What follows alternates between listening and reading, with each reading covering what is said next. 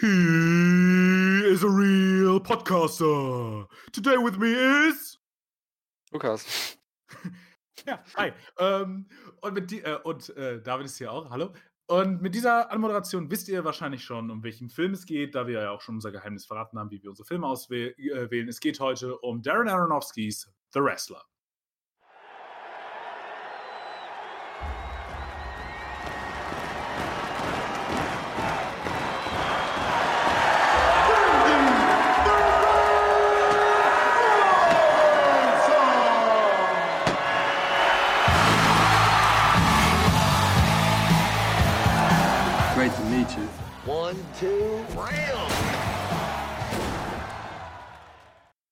Und äh, in diesem Film geht es um Randy the, Ra äh, Randy the Ram, der mit eigentlich äh, Rob äh, Robin irgendwas mit bürgerlichem Namen heißt, der ein glorreicher Wrestler in den 80er Jahren war und jetzt aber in den Anfang der 2000er oder Mitte, Ende der 2000er angekommen ist. Sein Körper ist im Grunde ein, eine einzige Ruine und der noch irgendwie versucht, über die Runden zu kommen und aber immer mehr aus dem Wrestling-Game aussteigt und versucht, wieder mit seiner ähm, entfremdeten Tochter zu äh, connecten und irgendwie Verbindungen zu Menschen äh, zu herzustellen außerhalb des Wrestlings. Bist du zufrieden mit dieser Zusammenfassung, Lukas? Möchtest du noch etwas hinzufügen? Das, nee, das, das ist eigentlich alles drin. Also der Film hat ja auch eigentlich sehr wenig Handlungen, die. Hm. Ja, also, also es wird eigentlich nicht so viel erzählt, aber ich glaube, dass. Oder es wird eigentlich relativ viel Gleiches erzählt, aber das ist ja eigentlich auch gar nicht so schlimm. Also, wenn ich jetzt schon kurz meine Meinung geben darf. Ja, geh, geh auf den Pinpole, steig runter vom obersten Netz, spring runter, mach the Ram und äh, setz uns alle in, äh, in den Pin-Down-Griff. Ich habe keine Ahnung, ich glaube 90% der Begriffe waren falsch, aber leg los. ich habe auch, ja, ja, äh, ich muss auch dazu sagen, ich, ich habe keine große Ahnung vom Wrestling eigentlich. Es hat mich auch meine, nie, nie wirklich meine. Wrestling, ja, meine Wrestling-Phase hat ungefähr mit 12 aufgehört, muss ich sagen. Also, ähm, oder vielleicht mit 14 und mit 12 angefangen. Also und dann auch nie wirklich exzessiv. Also ich habe auch nicht eine wirkliche Ahnung von Wrestling, das muss ich auch sagen, ja. Ja, ich, ich hatte ein paar Freunde, die es halt echt gern geguckt haben, immer, es war dann irgendwie nachts. Und mhm. ähm, die hat natürlich diesen Showcharakter total geliebt haben und irgendwie 80.000 Insider-Gags über den Undertaker. Ja. Ähm, Wenn es irgendwie einmal dunkel wurde. So. Ja, aber. Und das ist der Bruder von Kane. Da gab es noch Masked Kane früher. Ja, ja. Ja, also äh, es ist vielleicht so eine ganz charmante Erinnerung in der Art, aber sonst habe ich da keine große Ahnung und echt auch nicht so ein großes Interesse dran. Aber das ist ja für den Film auch gar nicht so wichtig. Ähm Ja.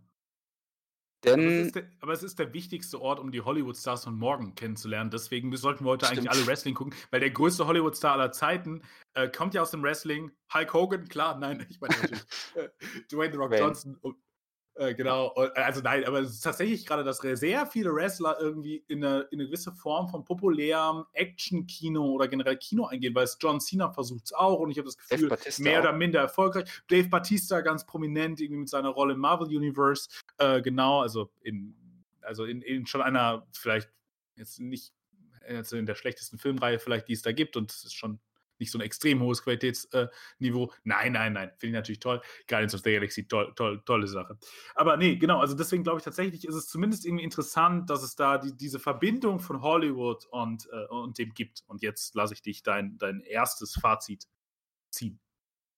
Ähm, ich ich habe gerade überlegt, ob es noch mehr davon gibt, aber ich, ich glaube, also es gibt ja generell echt viele. Man muss ja vielleicht auch dazu kurz sagen, dass ähm, Mickey Rourke war ja, glaube ich, Box, Boxer, also der, der Hauptdarsteller. Ähm, aber da, vielleicht kommen wir da noch, nachher noch zu sprechen. Also mit der Film. Mickey Rourke war Boxer. Mickey Rourke war Boxer. Deswegen es wird, werden auch total viele biografische Bezüge zu seinem Leben irgendwie hergestellt. Weil er selber Boxer war und, glaube ich, auch eine, eine Krankheit dann hatte und äh, ausgestiegen ist. Also die Geschichte des Films ist auch so ein bisschen seine Story, nur im Boxring. Ähm, und ich finde, er ist auch eine echt gute Besetzung dafür. Aber um jetzt kurz zum Film zu kommen, ich fand ihn echt gut, ähm, weil er eigentlich ein sehr einfühlsames gleichzeitig auch kritisches, ambivalentes Porträt eben dieses Wrestlers ist, der meiner Ansicht nach, oder also, ich meine, der, der Film ist mit seinen Metaphern und Symbolen ja eigentlich schon sehr deutlich, sie werden ja auch selber ausgesprochen, ähm, zum Teil, der sehr zwischen seinen beiden Personen eigentlich, oder Persona, Personae, wo er eigentlich ja nur eine hat, meiner Meinung nach, ähm, hin und her schwankt und da ja nicht rauskommen kann. Und das finde ich irgendwie, also ich hat mir sehr gut gefallen und dass er auch den, also generell, wie, wie er dargestellt wird und wie er mit, seinen, mit seinem Umfeld dargeht und es ist irgendwie, es ist tragisch, aber es ist nachvollziehbar und man, man ist irgendwie kritisch, aber man fühlt noch, also man fühlt sehr mit. Mich hat es auch echt mitgenommen, er ist sehr zurückhaltend inszeniert. Ähm, und ich fand aber eigentlich, also ich fand halt gerade diese, diesen, diesen Blick in dieses Show-Business sehr spannend und eigentlich auch ziemlich intelligent. Aber da kommen wir dann gleich noch drauf zurück. Äh, wie hat er dir denn gefallen? Äh, ich muss sagen, mir hat er gut gefallen. Ich finde auch, dass es eine intelligente Idee ist, erstmal, ob man der zustimmt, dieser Analyse dieser zwei Personen oder dieser zwei Welten, die irgendwie nicht in Kongruenz zu bringen sind oder die auch nicht synthetisierbar sind. Das, das ist tatsächlich fraglich.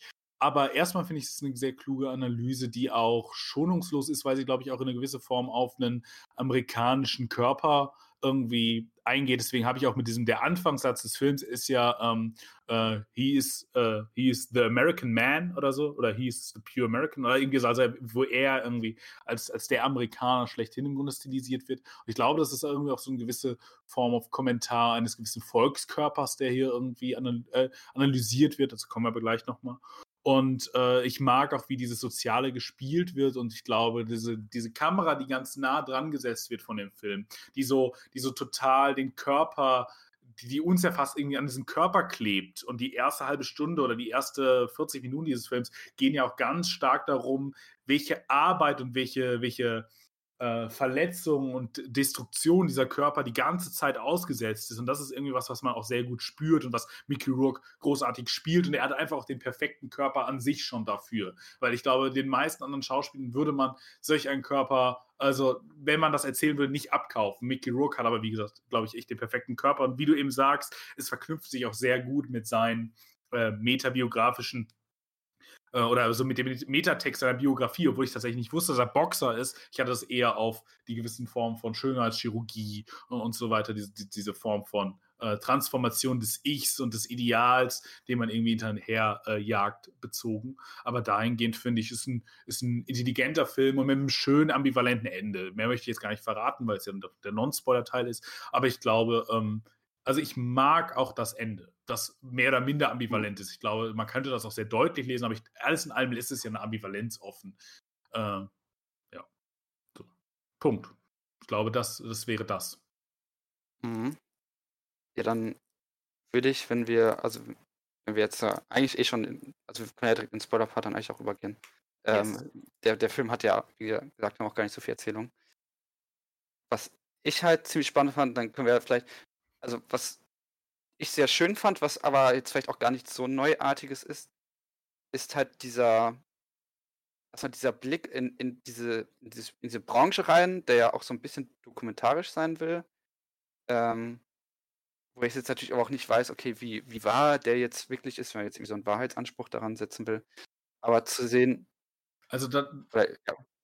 Da würde ich kurz einhaken, weil äh, John Oliver hat äh, vor einem Jahr oder so einen Piece über die WWE gemacht und wie sie mit ihren Profis umgeht. Also dem so, oder der WWE World Wrestling Federation war es früher und dann haben sie, wurde es ja von der WWF mhm. verklagt, na egal. Auf jeden Fall die größte Wrestling-Organisation in Amerika irgendwie darüber ein Piece gemacht, wie die mit ihren ehemaligen Profis umgehen und den, den, äh, den Schäden, den sie daraus ziehen. Und das ist, äh, das kann man sich angucken, das gibt es auf YouTube, guckt man mit John Oliver, äh, WWE ähm, und äh, da, danach würde man sagen, okay, das ist ex, also das ist fast teilweise schon mhm. noch sehr nett. Äh, das ist, war natürlich noch eine andere professionelle Struktur und so, aber alles in allem kommt das sehr gut zur Deckung, würde ja, ich, sagen. Ja. Also es, es gibt ja eine Szene mittendrin, die ich sehr. Also äh, der Film hat ja schon echt ein paar beklemmende Momente eigentlich, die aber so schön subtil eingesetzt werden, wenn er, wobei subtil ist auch noch nicht mal mehr. Da wird es eigentlich mal immer ganz deutlich, bei dieser Autogrammstunde, wenn die ganzen äh, ehemaligen, also es ist jetzt schon ziemlich mittendrin in der Handlung, ähm, wenn er eben Autogramm gibt und der wird ja ab und zu noch von alten Fans angesprochen oder wiedererkannt und dann gibt er noch Autogramme und da sitzen halt ganz viele Wrestler äh, oder der ehemalige ähm, an diesen Tischen. Es könnte auch ein Veteranentreffen geführt sein und ähm, geben halt Autogramme an die oder haben da ihre Bücher liegen und es ist halt total leer in diesem Raum. Der eine rechts neben ihm sitzt total ermüdet nach vorne gekippt.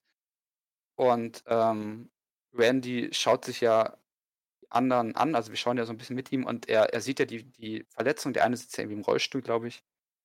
Ähm, und das fand ich schon sehr eindringlich, wie dort dargestellt wird, wie die, ähm, wie diese ehemaligen Größen dort eigentlich nur noch so ein bisschen zum, zu Autogrammgebern verkommen sind, die aber auch nicht mehr gefragt sind.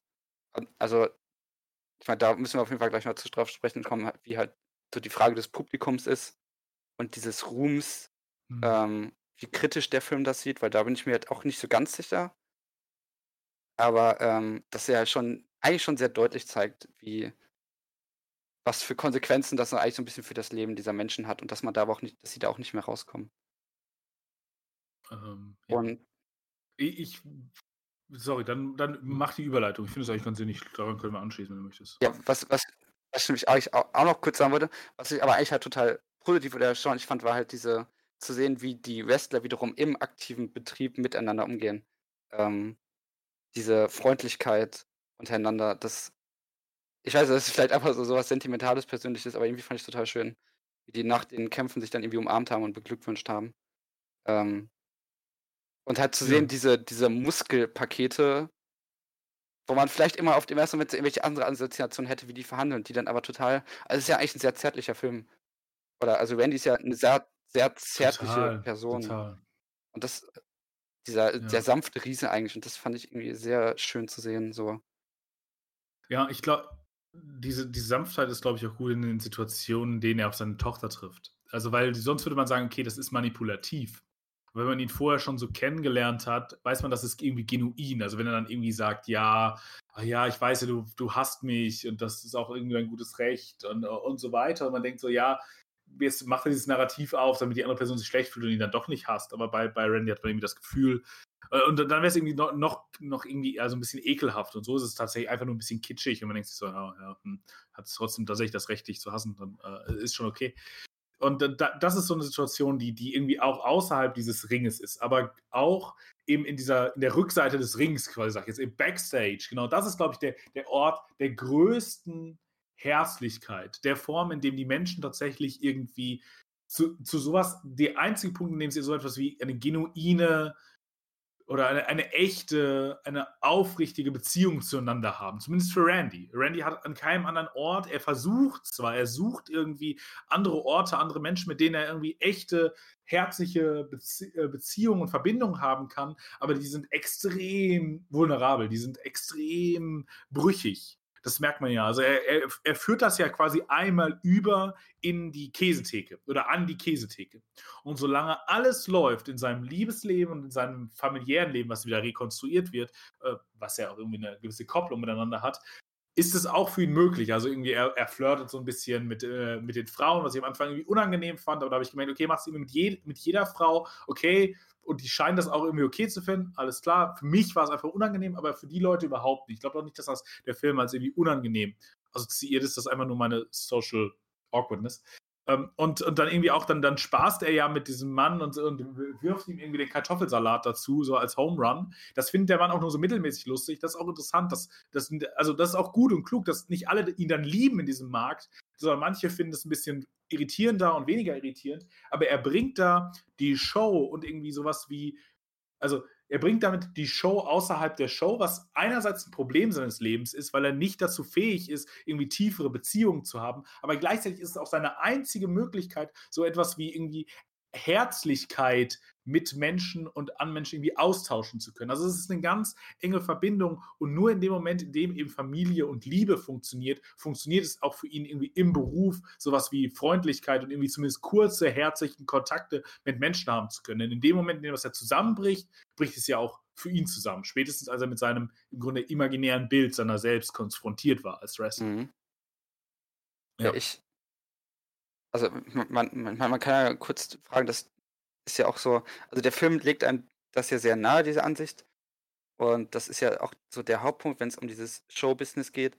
Und wie ich es ja schon angesprochen hatte, diese zwei Personen-Sache, also ist jetzt die Frage, wie man dazu steht, aber der, so wie der Film es ja zeigt, und er konterkariert das ja auch ein bisschen mit seiner, äh, mit dieser Stripperin, die, ähm, der Cassidy genau. oder Pam, Und es ist ja so, dass Ja.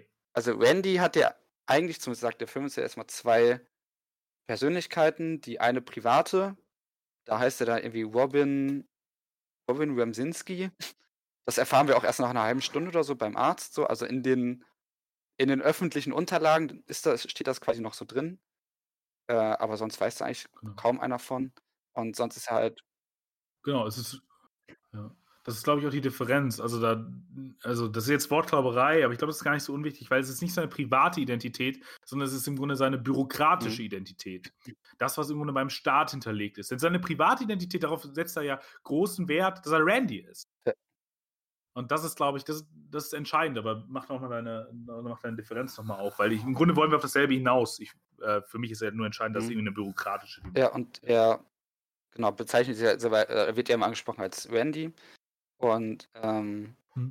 dann gibt's ja halt als Gegenpol quasi Cassidy, die weil ich habe mich eigentlich relativ lang gefragt, warum wird eigentlich weil wir sehen ja relativ häufig halt ihre Strip-Szenen. Und ich habe mich gefragt, warum die wieder eigentlich immer so so star so prominent gemacht werden. Bis ich dann immer begriffen habe, okay, sie ist ja auch halt in ihrer also sie hat ja auch diese beiden Rollen, dass halt entweder Cassidy auf Genau. der, ähm der Pole-Stange quasi und im Privaten ist ja Pam. Und sie kann ja sie zieht ja noch die Grenze. Also sie kann ja sie unterscheidet ja noch. Das eine ist für sie halt Beruf, das andere ist Privatleben. Und das, ähm, ist ja auch 'n bisschen das Problem für ihre Liebesbeziehung dann, die also die sich vielleicht entwickeln könnte. Und, ähm, Randy existiert ja eigentlich nur noch im das ist jetzt halt die Frage, ist das jetzt das Private oder e existiert ja eigentlich noch im Öffentlichen? Ähm, es ist ja so 'n bisschen die Frage Ach des so. Films, weil ich jetzt eigentlich gedacht hätte, dass Ah. er was jetzt auch an 'n paar anderen Assoziationen liegt, ähm hätte ich gesagt, Randy existiert eigentlich nur im Öffentlichen. Er hat gar nicht mehr so richtiges Privates.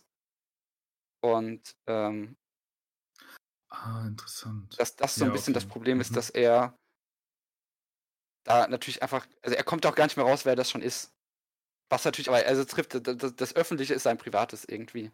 Er er spielt ja er spielt dieses Spiel, Ja. wo er sich aber auch wieder Randy spielt. Mhm. Es es gibt ja eigentlich keinen keinen Außerhalb mehr. Also wir wir es ist ja wir wissen ja auch nichts über sein Leben, aber da ist ja, glaube ich, auch einfach nicht mehr. Also es wird ja der der Film legt uns das ja nahe, dass er, ähm, keine anderen privaten Sachen mehr hat und deswegen und das sind aber auch so wirklich schöne Szenen, wenn er dann ja in wie du's ja schon angesprochen hast, zu seinem zu seiner zu dieser Käsetheke da läuft und dann hören wir man hört das Publikum dabei und er er er Ja. Aber dann ist es genau, völlig er still. er er kommt da eigentlich gar nicht mehr raus und am Ende und dann geht er zur Theke und dann ist er so so 'n bisschen da raus, aber er fühlt sich da ja auch absolut nicht wohl. Also irgendwie kann er außerhalb dessen ja auch nicht existieren. Ne, genau. Das ist ja auch so 'n das ist ja so 'n Punkt, den er ganz oft in der äh, äh, in der Figur macht, der Film. Nämlich, sie machten ihn ja auch zu 'nem konsequenten Nostalgiker. Also, er sagt ja irgendwie auch: „Ah, die 80er, einfach nur Spaß, das war gut.“ Und dann kamen die 90er mit irgendwie Kurt Cobain und, äh und diesem kritischen Ge Rumgeweine so und da das war irgendwie alles alles furchtbar. Also, die kritische Reflexion der 90er ist ganz furchtbar. Ähm, und ja, also, er ist ja jemand, der völlig in der Vergangenheit lebt. Er lebt ja auch im Grunde immer mit der Idee, das Bild seines Imaginären mit irgendwie seinem seinem physischen heutigen Realität wieder übereinstimmt äh, zur Übereinstimmung zu bringen. Dafür nimmt er dann ja auch Drogen, äh, also alle möglichen Aufputschdrogen, äh, äh, Wachstumshormone und so weiter und so fort, damit er irgendwie diesen Körper, der auf den Bildern ja auch festgehalten wird, mit denen er immer wieder konfrontiert wird. Es geht ja immer wieder darum: „Oh, der und der hatte dein Poster da hängen. Mein Bruder hatte dein Poster hängen. Und du siehst ja heute noch ähnlich aus.“ Er hat selber im Grunde die Actionfigur, die ja noch mal im Grunde so 'ne Projektion eines Imaginären irgendwie in eine dreidimensionale Struktur ist, ähm, auf dem eigenen äh, auf der eigenen Hutablage oder irgendwie auf dem auf dem Armaturenbrett stehen, damit er immer wieder daran erinnert wird, damit er sich immer wieder in dieses in diese Spiegelfläche, in diese Reflexionsfläche, in diese Projektionsfläche selbst hineinprojizieren kann. Das Problem ist halt nur, er hat 'n physischen Körper, der äh, der sich dem intrinsisch die ganze Zeit versucht zu entziehen, um einfach leben zu können. Weil die Vergangenheit ist einfach kein Ort, an dem wir leben können, sondern das ist halt die Gegenwart und 'ne Perspektive. Die Gegenwart muss oder ist prinzipiell irgendwie immer auf eine Zukunft hin ausgerichtet. Äh, natürlich irgendwie mit mit mit Fragmenten einer Vergangenheit äh, versehen, so. Sagst du: „Ja, da verhau mich sonst.“ Mhm. Und und ich glaube, das ist das ist irgendwie so das ist auch so angelegt, also in diese in dieser Nostalgie, dass er halt nicht weiterkommt. Er kommt nicht weiter als dieses Bild. Zumindest hat er die Option, aber das wäre halt nur, wenn er die Transformation durchmacht, die Cassidy durchmacht. Denn Cassidy sagt, macht ja diesen Bruch. Das ist ja im Grunde, was der Film die ganze Zeit sagt. Du kannst nicht beide Leben übereinander kriegen. Wie gesagt, da, da kann man jetzt gerne drüber streiten, ob das so ist, aber das ist das Argument des Films. Es sagt, es geht nicht. Und Cassidy sagt ja, okay, klar, gut, dann gibt es für mich den Bruch. Ich bin jetzt Pam. Den Schritt kann er aber, wie du genau richtig, also wie du auch schon erwähnt hast, hinter den kann er nicht zurück. Er kann nicht sagen, oh, ich bin Robin. So, das, äh, das scheint unmöglich zu sein. Und, und die Frage wäre noch ein bisschen, warum ist es eigentlich unmöglich nach Argumentation des Films? Äh, oder, ähm, ja, genau, also warum ist es eigentlich unmöglich? Du kannst aber gerne noch woanders äh, irgendwie nee, einhaken. Nee, ist, das ist so ein, eine Stelle, weil ich mich so ein bisschen frage, ob ich da ein Problem mit dem Film habe, wo ich mir da nicht so ganz sicher bin, wie, ob der, also wie hast du das empfunden? Gibt der Film den eigentlich nur Randy die Schuld dafür oder auch so ein bisschen seinem Umfeld? Weil es ja zwei Szenen gibt, auch einmal ganz am Ende, aber auch irgendwann davor einmal, in dem Randy eigentlich aus einer Enttäuschung heraus, die, glaube ich, in beiden Fällen auch äh, an Cassidy bzw. Pam hängt, ähm, irgendwie sich in, also ich glaube, das, das eine was ist doch irgendwie, dass er dann anfängt, dass er äh, zu dieser Wrestling-Show geht, danach sich betrinkt. Also, stimmt, ich glaube, Cassidy versetzt ihn ein bisschen, danach geht er doch zu dieser Wrestling-Show und dann trinkt er da und äh, nimmt Drogen, hat eine Art One-Night-Stand und dann verschläft er ja das Treffen mit seiner Schwester, ach, mit seiner Tochter und Schwester.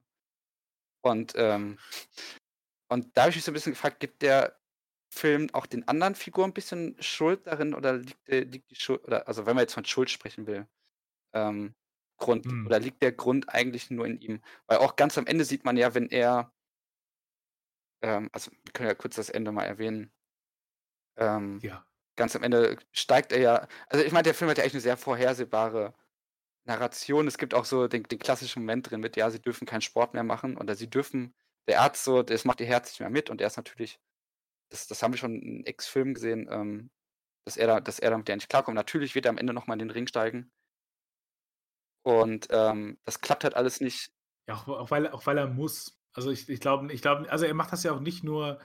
Also ich glaube, es ist für ihn keine Frage, das sagt er dann ja auch im Grunde am Telefon, des, des Geldverdienens, also, sondern es ist tatsächlich eine Existenzfrage. Ja weil er eben in diese andere Existenz offensichtlich nicht zurückkam, würde er sonst völlig aufhören zu existieren. Und dann, also dann nimmst du zumindest noch die fünf Minuten, die du irgendwie mitkriegen kannst. Müsstest du das einmal irgendwie dich noch mhm. lebendig fühlen. Ob das natürlich irgendwie so nicht klug ist und ob, ob nicht irgendwie, ob, äh, natürlich gäbe es irgendwie bessere Wege. Aber äh, ich, ich glaube, da, das ist schon, das ist eine Existenzfrage, die er sich da stellt. Ja, ich, also, ich finde es auch gut, dass der Film da so konsequent ist und das so konsequent durchexerziert. Und ganz am Ende ähm, geht er halt dann zu seiner Wrestling-Veranstaltung, die er eigentlich vorher abgesagt hat, weil er sagt, er ist im Ruhestand.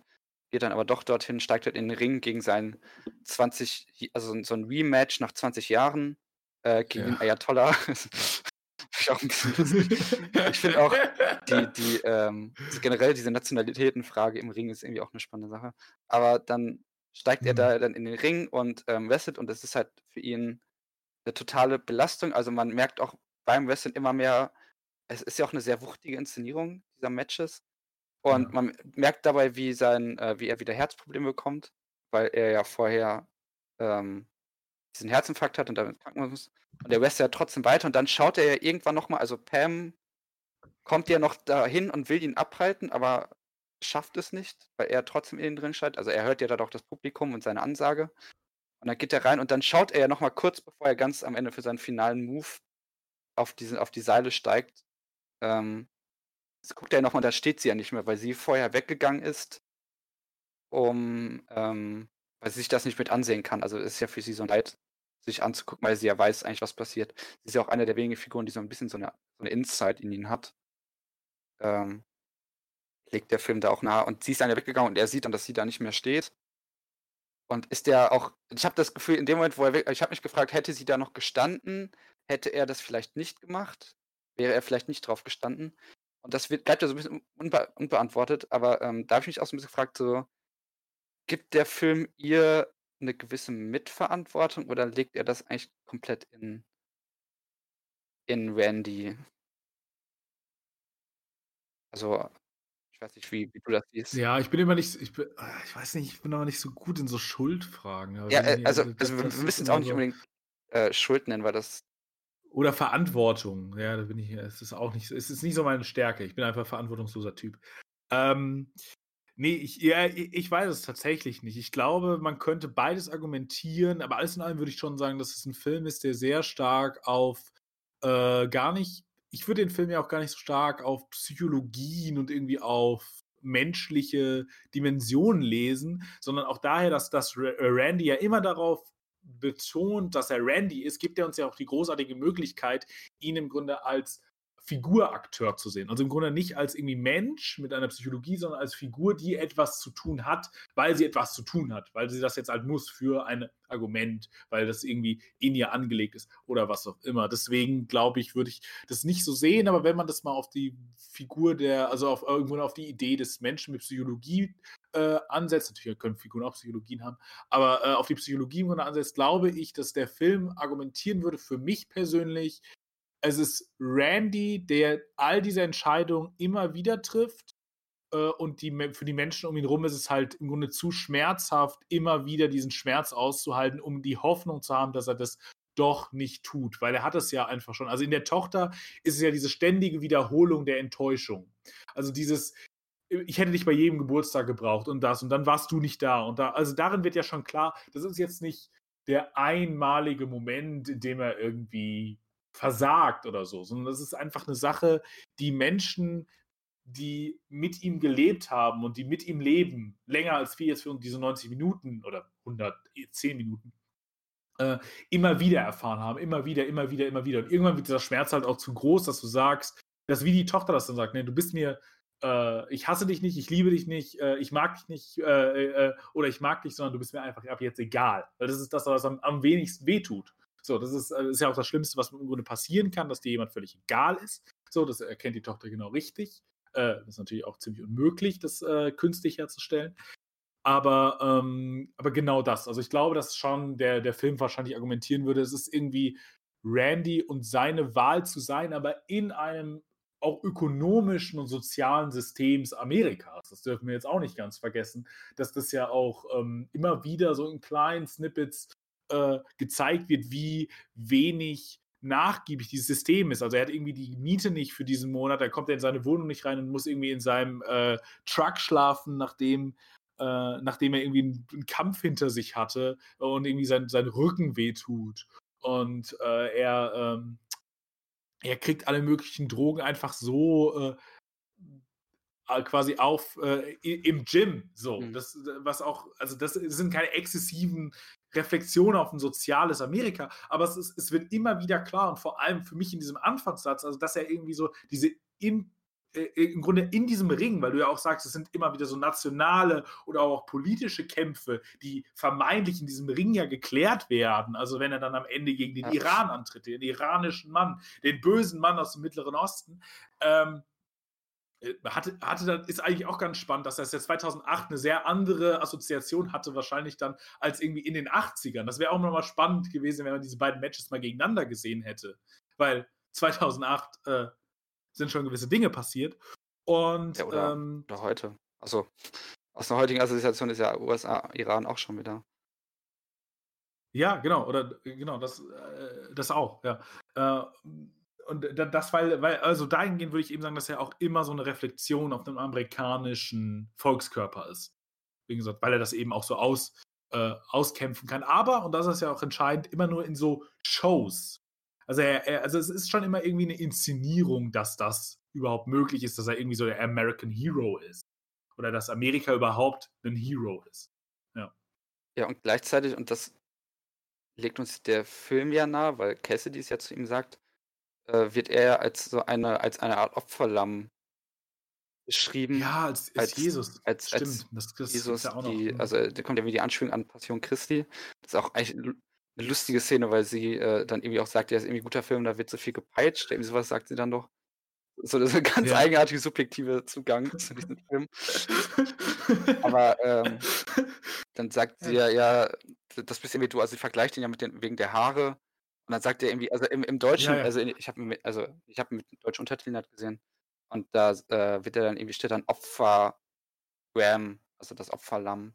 Ich weiß nicht, wie sie wie die es im, im Englischen dann ausgedrückt haben.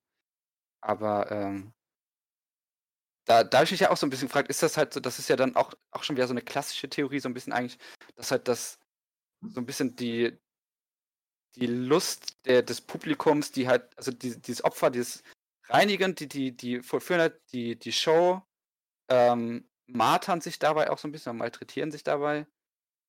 Und äh, das Ganze hat irgendwie so, so, so eine erlösende Qualität für alle, aber auch natürlich auch das, das Spektakel. Und ich, würdest, würdest du da irgendwie mitgehen mit dieser Metapher oder würdest du eher sagen, das ist sowas, was der Film sich halt gerne als Label ähm, gibt? Ich, ich, ähm, ich war halt schon, ich war ein bisschen erstaunt, dass es so direkt angesprochen wird. Also ich finde es eigentlich schon immer auch ganz cool, wenn Filme halt so ähm, ihre Interpretation auch so ein bisschen selber geben, also ein bisschen Reflexionsspielraum direkt eröffnen. Aber da war ich schon ein bisschen erstaunt, dass das selber so, so explizit angesprochen wird. Ja, äh, also erstmal finde ich es interessant, dass es auch vor, und das ist, glaube ich, jetzt einfach eine Perspektive, die man auf diesen Film hat, aus einer heutigen Perspektive, weil es, glaube ich, vor drei Jahren mal eine Phase gab, äh, also relativ, äh, also mit, mit Trump relativ frisch, glaube ich, vor drei Jahren, äh, Zeit verfliegt, ich weiß gar nicht, oder, da, nee, doch relativ frisch, der ist jetzt schon über drei Jahre. Äh, ja, ja, dieses Jahr ist ja der Wahl, ja. Ja, genau, dieses Jahr ist Wahl, genau. Äh, oh Mann, Zeit. Und äh, und dann, da gab es mal so eine, so eine, kurze Phase, in der ich das Gefühl hatte, kamen irgendwie in kürzester Zeit mehrere Think Pieces raus, die sich alle damit beschäftigt haben, dass Wrestling und über Wrestling im Grunde die, die, politische Situation verstehen zu wollen. Dass Wrestling im Grunde das paradigmatische Moment wäre, um irgendwie den Zustand der Bevölkerung irgendwie zu sehen und irgendwie politische Debatten gerade funktionieren und alle hatten so einen verschiedenen Angle. Und irgendwie müsste man diese ganzen Pieces jetzt nochmal lesen und dann im Grunde nochmal The Wrestler gucken, eigentlich, habe ich gedacht. Naja, egal. Also ich, ich, fand die Ansätze damals auch schon so mittelmäßig überzeugend.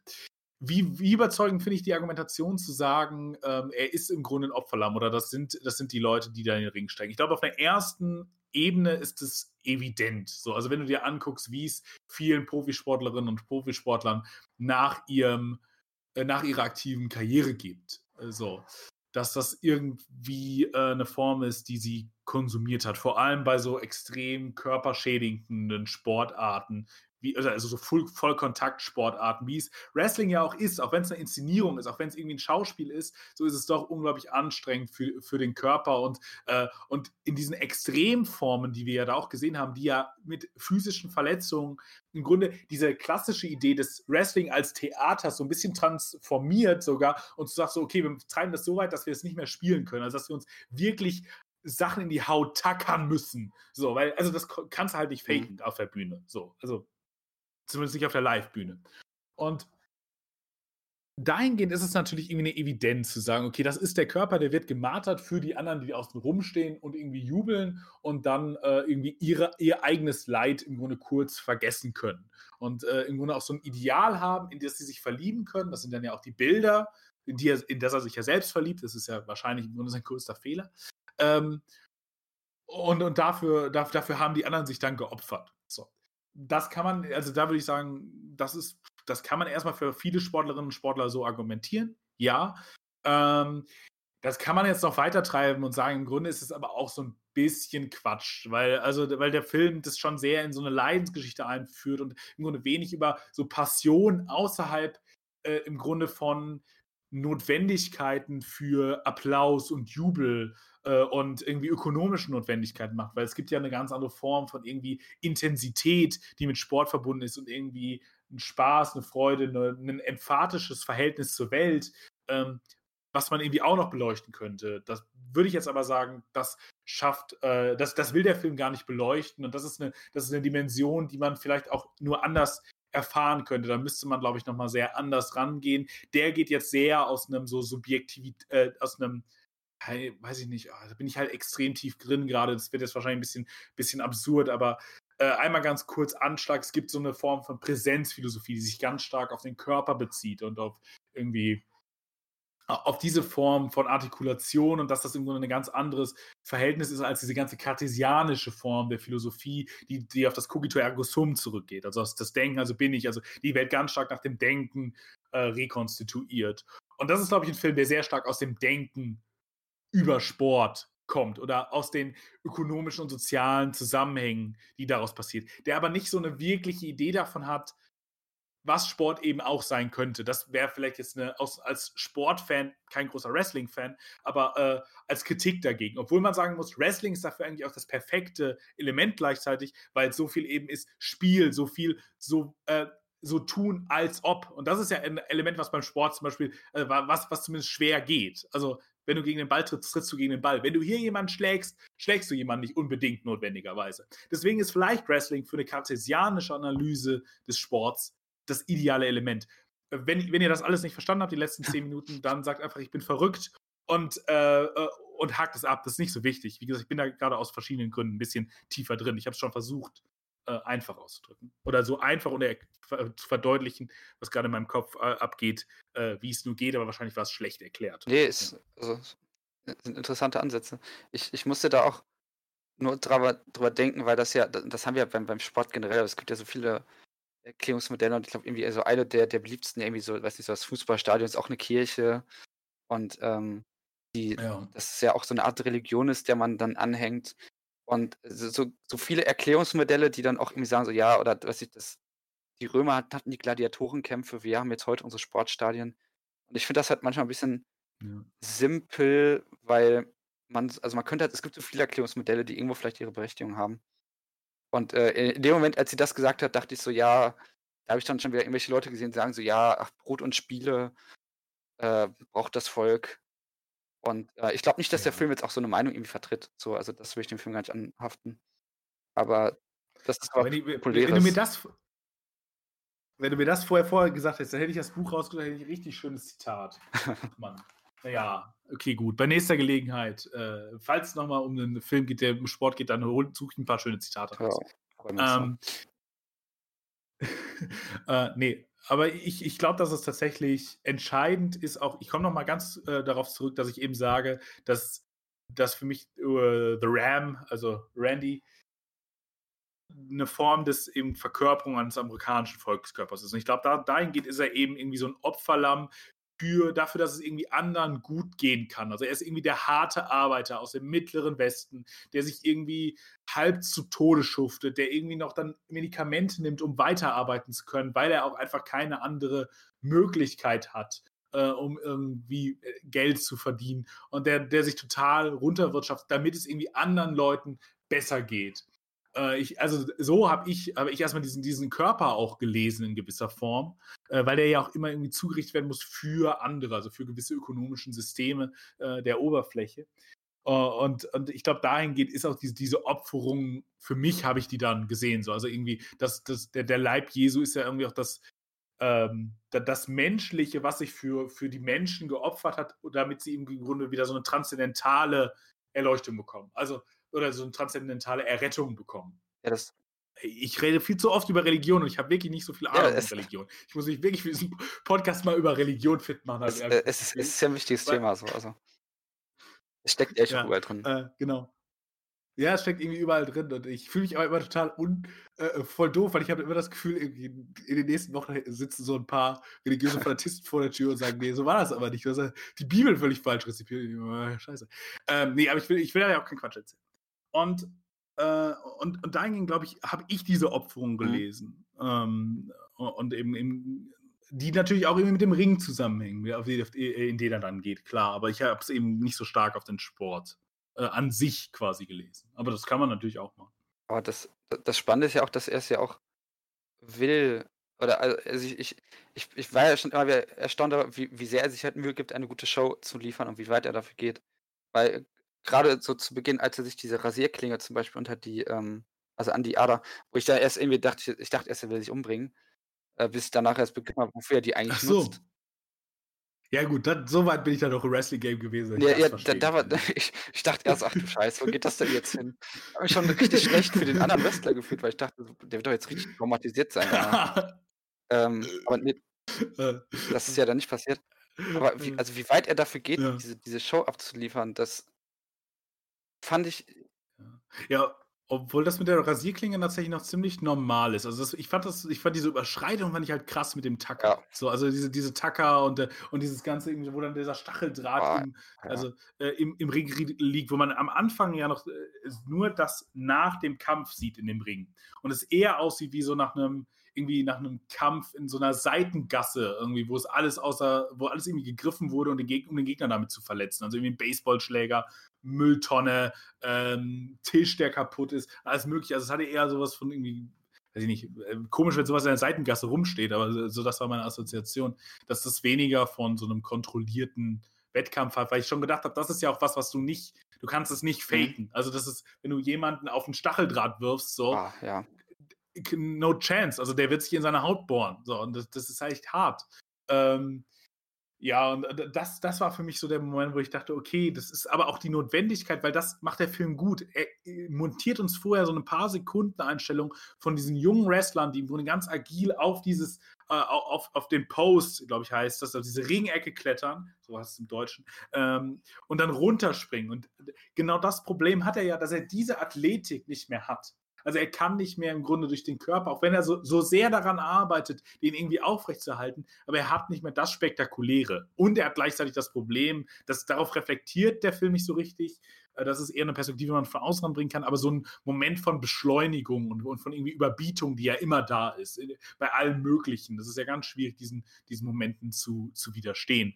Und da, dann da muss es ja auch irgendwie echter und irgendwie brutaler werden. Aber ich glaube auch, dass das ganz stark mit dieser, mit dem Alter verbunden ist, weil der Gegner, den er hat, ist ja auch nicht wie beim ersten Mal dieser junge, ähm, junge Mann mit dem Irokesen, der dann ja die, der ja für so, so, so, der ja so die Anarchie darstellen mhm. soll. Ähm, sondern es ist ja ein Mann, der irgendwie schon so eine Halbglatze hat und schon selber so ein bisschen fertig ist äh, und älter auch. Und ich glaube, da, das ist schon so, eine, so, so, ein Kommentar darauf, wenn der Körper älter wird, im Grunde werden die Sachen, die er aushalten muss, noch viel größer, damit es überhaupt im Grunde ein krasses Spektakel ist. Ähm, Aber ja. ja. also auf jeden Fall, welche, welche Assoziation ich dabei voll hatte, war, weil ich meine nämlich die, die Szene, die wir gesprochen haben, mit der, wo sie sagt, hier Passion Christi, und dann kommt ja manchmal halt genau der Schnitt, wie man halt danach, äh, darauf, wie die halt im Ring kämpfen. Oder nee, nee, danach besprechen die erst noch kurz, stimmt, wie, dann besprechen wir kurz den Kampf und danach sehen wir halt den Kampf. Mhm. Und für mich hatte der, der Mann halt, was jetzt vor allem an den Haaren lag, halt so eine stark, und weil er sich, echt so eine stark jüdische Konnotation, weil er sich ja auch den, mhm. diesen Geldschein, auch, er hat sich einen Geldschein ins Gesicht, ne? Das ist, äh, ja. Ja. Und irgendwie hatte ich da in dem. Das tat mir auch wirklich alles weh. Das ist sehr schmerzhaft Szenen. Äh, und auch, also wie Blut verschmiert, die dann aus diesem Stacheldraht da auch erstmal raus. Naja. Auf jeden Fall. Und da hatte ich dann immer das Gefühl, äh, reenacten die da gerade schon irgendwie Passion Christi oder sowas, wie, wie er als Jesus-Figur mit einer, mit dieser, mit diesem jüdischen Kämpfer kämpft. Also ich glaube jetzt, ich weiß nicht, ob das das irgendwie ist, aber irgendwie muss ich da direkt dran denken, weil davor das hier angesprochen wird. Ähm, und das ja in der Hinsicht auch spannend war, dass wir dann nachher, ähm, nachher noch mit diesem Ayatollah diesen ähm, islamisch-muslimischen ähm, Charakter haben. Und das wird, wobei ich da jetzt auch, da fehlt mir jetzt auch ein bisschen die, die Interpretationsgrundlage, ähm, mal da nicht auch so, so, irgendwelche gewissen Urkonflikte drin sehen, weil es wird ja total zu deinem amerikanischen Volkskörper passen, dass da irgendwelche wichtigen Kämpfe ausgefochten mhm. werden für ein Amerika, die aber trotzdem natürlich ganz stark Schauspiel sind. Weil hinter der Bühne verstehen sie sich ja dann wieder gut. Und ähm, ja. das fand ich ja dann. Ja, und, und ja, sagen? Und auch vor der Bühne werden aber schnell Autos verkauft. das ist ja auch so eine total charmante Szene, wenn er dann irgendwie, wenn, wenn der, wenn der Gegner dann erst so, naja, wir gehen irgendwie das, das äh, Drehbuch durch, so, sondern er verpiss dich mal so und sie so ein bisschen sich schon necken, so man merkt, das ist halb freundschaftlich, halb ist der Typ halt vielleicht auch ein dummes Arschloch. Aber und dann, und dann geht er irgendwie so, so nonchalant weiter dazu, sein Auto, das Auto zu verkaufen, weil ihm das gerade wichtiger scheint. Ja. So, das ist ja auch die große Differenz zwischen den beiden. So, der eine hat es irgendwie geschafft, ein bürgerliches Leben zu führen, der andere Typ ist halt nur Wrestler. Mhm. So, ja. Das ist schon eine spannende Darstellung. Ähm, was ich mich ja auch so ein bisschen gefragt habe, wie, wie, wie siehst du denn das, das Publikum? Also ist das, ist, verhält sich der Film da kritisch? Oder, ähm, weil man, man könnte ja ganz schnell so ein Narrativ legen mit, ja, wenn wir jetzt schon bei Brot und Spiele waren, ja, die sind halt irgendwie lüstern nach Spektakel, nach Blut, nach keine Ahnung was. Ähm, Oder was würdest du sagen, wie, wie, da war ich mir so ein bisschen unsicher, wie der, wie der Film sich dem gegenüber verhält. Weil er ist ja, er ist ja schon, es wird ja schon zelebriert, einerseits diese, dieser Jubel und ähm, gleichzeitig steht natürlich aber irgendwie auch im Raum, das könnten ja auch, könnte ja auch irgendwie auch grausam sein, was da eigentlich geschieht. Hm.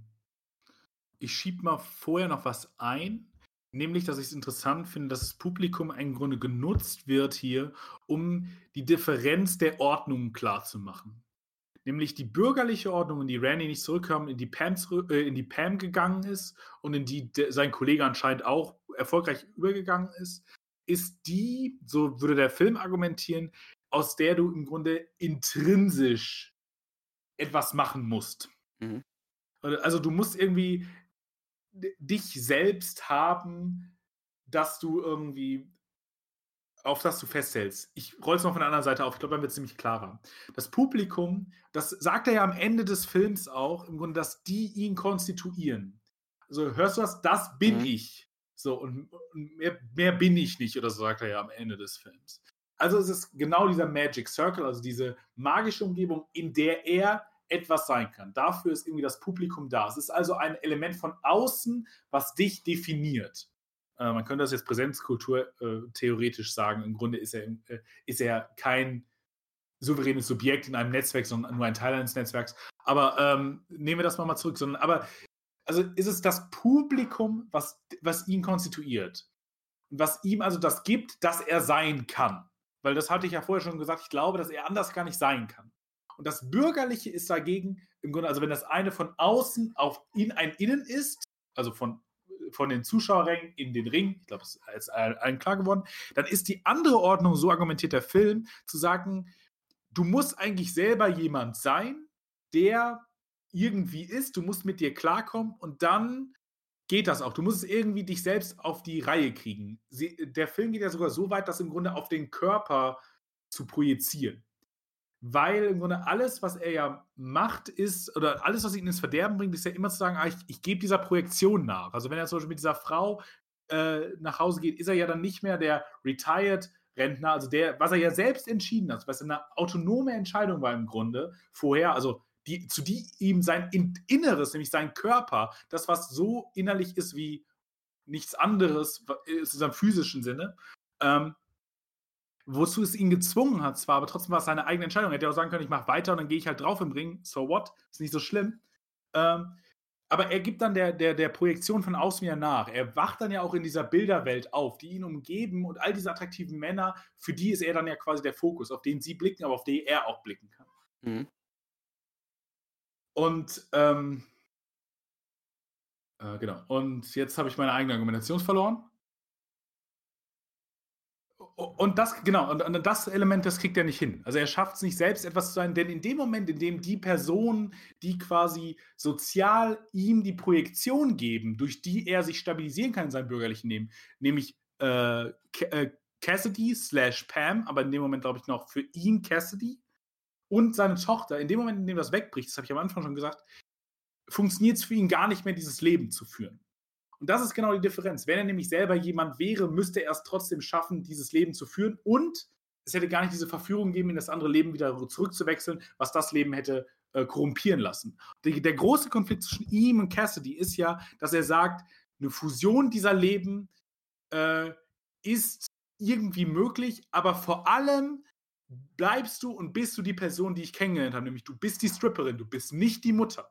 Cassidy sagt, nee, dessen unterwerfe ich mich nicht. So, ich, ich bin, wenn ich möchte, bin ich Pam. Mhm. Und das ist der elementare Konflikt, den die beiden haben. Also ist das Publikum für mich erstmal nur Ausgeburt oder irgendwie Verkörperung ein, äh, dieser projizierten äh, Blicke, die müssten gar nicht da sein, die müssten im Grunde nur imaginär da sein. Und die sind im Grunde die Blicke, die das Imaginäre, äh, äh die im Grunde das Imaginäre in gewisser Form real werden lassen. Also das, was er sich vorstellt, das, was er einfach benötigt, um ein Selbst zu sein, um überhaupt irgendwer zu sein, dafür sind die da. Und dann ist das Publikum, glaube ich, auch ganz klug gewählt, weil es ja auch immer wieder an verschiedenen Orten ist und immer wieder total durchmixt ist. Also es ist irgendwie so, sowohl irgendwie von so Mittelstands-Families mit irgendwie so einer also kleines Kind und Mutter, die sind irgendwie beide so total so Mittelstand, äh, im Mittelstand angezogen, würde man sagen, ja, irgendwie so gut bürgerlich. Dann irgendwie Leute, die äh, differently abled sind, die da irgendwie hingehen. Darauf wird ja mehrmals irgendwie äh, eingesetzt. Also es, die, es wird eine unglaubliche Diversität äh, betont. Dann gibt es ja Frauen, die man ganz pro, äh, prominent sieht. Es ist also nicht auch was für Männer. Also es ist irgendwie was für alle. Es ist irgendwie was für die ganze Gesellschaft. Diese ganze Gesellschaft ist dieses Publikum. Und, äh, und dann glaube ich, ist dann die Frage, ob das verwerflich ist. Ähm, weiß ich gar nicht, ob ich das beantworten kann nach dem Film. Ich glaube, die sind erstmal und ich glaube, das, das ist erstmal und das ist ganz tragisch für die Personen, die da nicht mehr rauskommen aus dieser imaginären Zuschreibung. Aber es gibt ja auch diejenigen, die da sehr gesund rausgekommen sind. Das ist ja auch der Endkampf. Der Endkampf ist ja der, der eben nicht aus der Ordnung rausgekommen ist, der Wrestler geblieben ist und der, der eben einen erfolgreichen Gebrauchtwagen äh, verkauft hat und dem deswegen das Drehbuch auch nicht so wichtig ist, als seinem Business nachzugehen, was eben sein 9-to-5-Job ist quasi und seinem Kollegen vielleicht ein äh, gebrauchtes Auto zu verkaufen, um dann eben noch mal ein paar hundert Euro äh, oder ein paar Dollar ähm, mitzunehmen. Genau. Deswegen weiß ich nicht, ob ich äh, eine Antwort äh, über das hinausgehend auf das Publikum finden kann. Ja, ich, also ich glaube, es ist aber eigentlich schon eine ganz gute Erklärung, weil ich auch nicht das Gefühl habe, dass der Film, also der, der Film wird ja eh nicht moralisch oder so an irgendwelchen Stellen. Ähm, und dass der Film das aber, also ich, ich finde die Beschreibung schon ganz gut, wenn du sagst, das ist einfach nur so ein Ist-Zustand. Ähm, und ich habe auch nicht das Gefühl, dass darüber hinaus irgendwas gezeigt wird und ähm, das ist ja auch eine, also generell dieser, wenn in diesem Endkampf dann Wendy ja seinen Monolog hält, äh, wo er das ja dann auch sagt, ich habe es jetzt ja nicht mehr genau im Kopf, was, also ich kann es jetzt nicht mehr zitieren, ähm, aber er hm. da auch sagt, mir wurde gesagt, dass ich am Ende bin und sagt er noch nicht irgendwie sowas mit, aber ähm, aber der Einzige, der es entscheidet, genau, seid genau, ihr. Das, ja. Also, das bringt es dann eigentlich auf den Punkt. Und, ähm, oder zumindest wie er es sieht, das dann auf den Punkt. Mhm. Und ähm, das, das Ganze steigert sich dann ja auch wirklich in sehr tragische Sphären. Und das ja auch spannend ist, dass ja sogar sein Gegner eigentlich bereit ist, den Kampf aufzugeben, damit er, um, um Randy zu schonen, damit es vorbei ist und Randy aber immer weitermacht. Oder nicht, also nicht aufhören kann. Ähm, aber was ich jetzt noch spannend finde, weil du, du meintest ja, du siehst das Ende irgendwie, also dass du entweder, ich bin ganz sicher, ob das entweder ambivalent oder recht eindeutig siehst. Ähm, wie, ich habe gesagt, dass man es so oder so lesen kann, ja. Wie, wie siehst du es denn? Also ich meine, das, das Offensichtliche ist ja, okay, er, er, er zieht es ja durch, er, er macht den Sprung. Ähm, ich finde es auch gut, dass, dass es danach halt auch abgeblendet wird und wir nicht noch danach sehen, wie er irgendwie, keine Ahnung, tot umfällt. Äh, oder was weiß ich, was man da noch. Oder, das wäre ja wahrscheinlich die Konsequenz, die man dann sehen würde. Es wäre eigenartig, wenn es danach noch großartig weitergeht. Aber wie, wie siehst du es? Ja, also äh, genau, also wir enden ja im Grunde mit dem Bild auf, äh, auf die Scheinwerfer. Also so ein ganz, die Scheinwerfer blicken ja auf uns zurück, wie wir quasi von dem Ring hochgucken. Und das ist ja so ein ganz relativ transzendentales Bild. Und jetzt kann man das, glaube ich, so einerseits so lesen, Randy ist gestorben, so, was die mir am naheliegendste oder mir persönlich die naheliegendste äh, Interpretation wäre, zu sagen, okay, es ist einfach, ja, er hat es jetzt durchgezogen, das war so das letzte Aufbäumen, das letzte Martyrium und ähm, dann ist halt auch mal, dann, dann, wird man halt mal in so eine Höhle gerollt und manche Leute stehen nach ein paar Tagen wieder auf, die meisten Leute mhm. nicht. Ähm, und oder du kannst natürlich auch sagen, es war, ist es jetzt irgendwie der glorreiche Aufstieg. So, ist irgendwie, also er hat es jetzt geschafft. Also ich würde sagen, na, dann, dann liest man so die letzten Minuten wahrscheinlich auch die, die, die Schweißausbrüche nicht äh, äh, und so weiter. Also, dass das Herz offensichtlich gerade einfach aufgibt, so, dass es ein Körper ist, der einfach nur noch seine letzten Sekunden vor sich hat. Aber alles in allem ist es ja auch sehr ambivalent, weil es eine emotional sehr ambivalente Sache ist, weil man, glaube ich, mit Ram Randy äh, mitfiebert, dass er irgendwie, also mitfiebert, ist aber schwierig. Also, dass man einerseits dieser Figur durchaus wünschen würde, Erfolg zu haben, gleichzeitig immer versteht, warum er keinen Erfolg mhm. hat äh, in dem, was er tut und gleichzeitig irgendwie auch, aber auch für ihn, also man würde ihm diesen Erfolg wünschen, aber man sieht, warum er ihn nicht haben wird und warum er wahrscheinlich scheitern wird. Und äh, gleichzeitig ist es aber auch so eine, kann man das eben auch noch als religiöse Erlösung sehen. Also er ist in dem Moment, in dem er auf dem Höhepunkt seiner Existenz war, nämlich an dem Moment, in dem das Publikum am lautesten gegrölt hat, an dem er am meisten mit dem wieder übereingestimmt hat, was er in den 80er Jahren war, was er auf den Bildern war, was er in den Zeitungsartikeln, die wir am Anfang gesehen haben, war. Äh, indem er da irgendwie wieder sich zur Deckung gebracht hat und dann als Seele meinetwegen, wenn man es irgendwie so religiös aufladen möchte, oder einfach, dass er dann gestorben ist und dann aufgehört zu sein. Oder von mir sitzt er auch bei irgendeinem langbärtigen Mann, Mann, einer sehr alten Frau, ist irgendwie in Reinkarnationszyklen eingegangen. Das wage ich zu bezweifeln. Ich glaube schon, dass es eine sehr monotheistische Sache wäre, die man hier ansetzen müsste. Aber ähm, ja, also, also sowas, ich glaube, aber es ist halt nicht klar. Es kann auch sein, dass er jetzt sagt, oh ja, ähm, ich werde jetzt medikamentös nochmal eingestellt und ich mache nochmal drei mhm. Matches und dann, dann stirbt er erst oder dass ich jetzt doch nochmal mit seiner Familie. Also es ist kein klares Ende so und dann, das meine ich, das meinte ich vielleicht einfach nur, ähm, dass es auch gut ist. Ich halte halt das ja für gut. Es wäre sehr dumm, wenn der, wenn der Film jetzt sagen würde, die Lösung ist mhm. übrigens das und das. Randy ist jetzt gestorben. Weil stirbt man wirklich? Kann, können diese Körper überhaupt sterben oder stirbst du nicht erst, wenn niemand mehr über dich erzählt? Und er hat jetzt schon überlebt und jetzt kriegt er noch den Heldentod. Und also man könnte da, glaube ich, jetzt ganz lange weiter assoziieren, aber da, das war im Grunde im Kern so, was ich sagen mhm. Ja, das, also das deckt sich ziemlich mit dem. Also äh, es ist ja auch, das, das hatten wir ja schon angesprochen, Wendy ist ja auch einfach schon, also du meinst ja auch, er ist ja Nostalgie, er ist ja sehr aus seiner Zeit rausgefallen. Ähm, was man ja halt auch sieht anhand dieser Videospielszene irgendwann vorher mal, was ich auch echt, echt traurig ja. der, der Junge will nicht mit ihm spielen, ne? Das, ja. Äh, ja, aber, aber vorher ist es auch so schön, weil es vorher diese Szene gab, ganz mhm. am Anfang, wo er so gut mit den Kindern klargekommen ist. Die Kinder sind im Grunde das, das, das dankbarste Publikum und die, die ihn noch als Wrestling-Star äh, ansehen und irgendwie mit ihm dann auch noch äh, im Grunde in den Ring steigen, so spaßeshalber. Und da sieht man immer, dass Randy auch so ein bisschen selber ein Kind geblieben ist. Das verfolgt der Film gar nicht so sehr, aber darin im Grunde in diesen mhm. Videospielen. Mhm. Das Schöne an diesem Videospiel ist ja im Grunde auch, dass er sagt, dann Call of Duty, ähm, also dann Ewigkeit, dass ich hinkriegt, wie, wie Call of Duty heißt. Aber dass Call of Duty 4 jetzt ähm, nicht mehr im Zweiten Weltkrieg spielen würde, sondern Irak. Irakkrieg also selbst die Videospiele, sel äh, selbst die und selbst die Kriege, selbst diese Vergangenheiten, äh, die dann irgendwie digital reanimiert werden, selbst die äh, sind schon weitergegangen. Also das, was ja immer schon irgendwie so ein, zumindest bei den Call of Duty-Spielen sehr lange ein, äh, ein, historisches Genre war, selbst die sind schon zumindest historisch einen guten Schritt weitergegangen vom Zweiten Weltkrieg bis in den Irak dann rein. Ähm, ich weiß gar nicht, ob das übrigens stimmt, dass Call of Duty 4 äh, im Irak spielt. Ich habe hab das jetzt einfach mal angenommen habe das jetzt einfach ich mal nicht ein verwirrt bei diesen, bei diesen Rollenbeschreibungen, die das Kind da gegeben hat. Aber ich weiß es nicht. Ich bin da kein großer Experte drüber. Irgendwie meint ja, man kann Spezialagent sein von. Äh, ich fände es eigentlich auch im Nachhinein. Also eigentlich, Irak ist auch so umstritten, dass Dark of Duty ein Spiel zu macht. Ja. Ja, das kann ich mir schon vorstellen. Also, ja, ob es ein gutes ist. Äh, äh, Call of Duty hat jetzt erstmal ein schönes äh, ähm, revisionistisches äh, Spiel gemacht, dass im Grunde die Russen, die Amerikaner machen keine Kriegsverbrechen. Und Krieg und äh, wir müssen Leute einfach auch foltern. Also, äh, ja, also ich, ich traue Call of Duty alles zu. Ja, ja, okay, damals war die, die Öffentlichkeit dann vielleicht auch noch nicht so stark drauf. Ja, also, wäre mal spannend zu sehen. Aber ja, ich, ich kann es dir auch nicht äh, verifizieren. Ja, aber also auf jeden Fall ist, ist, es irgendwie auch so ein schöner Punkt, dass irgendwie er bleibt noch bei den Videospielen da hängen und, und selbst die Videospiele, selbst dieses retrospektive Genre eben geht weiter und Randy ist gar nicht dazu in der Lage, irgendwie von, von, von seinen 80ern abzulassen, in denen das seine große Zeit war, das anscheinend für ihn auch die große Zeit der Kultur war. Ähm, ja, bin ich mir, wäre ich mir auch retrospektiv jetzt nicht so sicher, aber vielleicht bin ich dafür auch zu wenig Nostalgiker und ich habe da auch noch nicht gelebt. Ich glaube, das äh, ist, ist, auch immer ein Vorteil, wenn man zu der Zeit schon gelebt hat, um das dann zu romantisieren.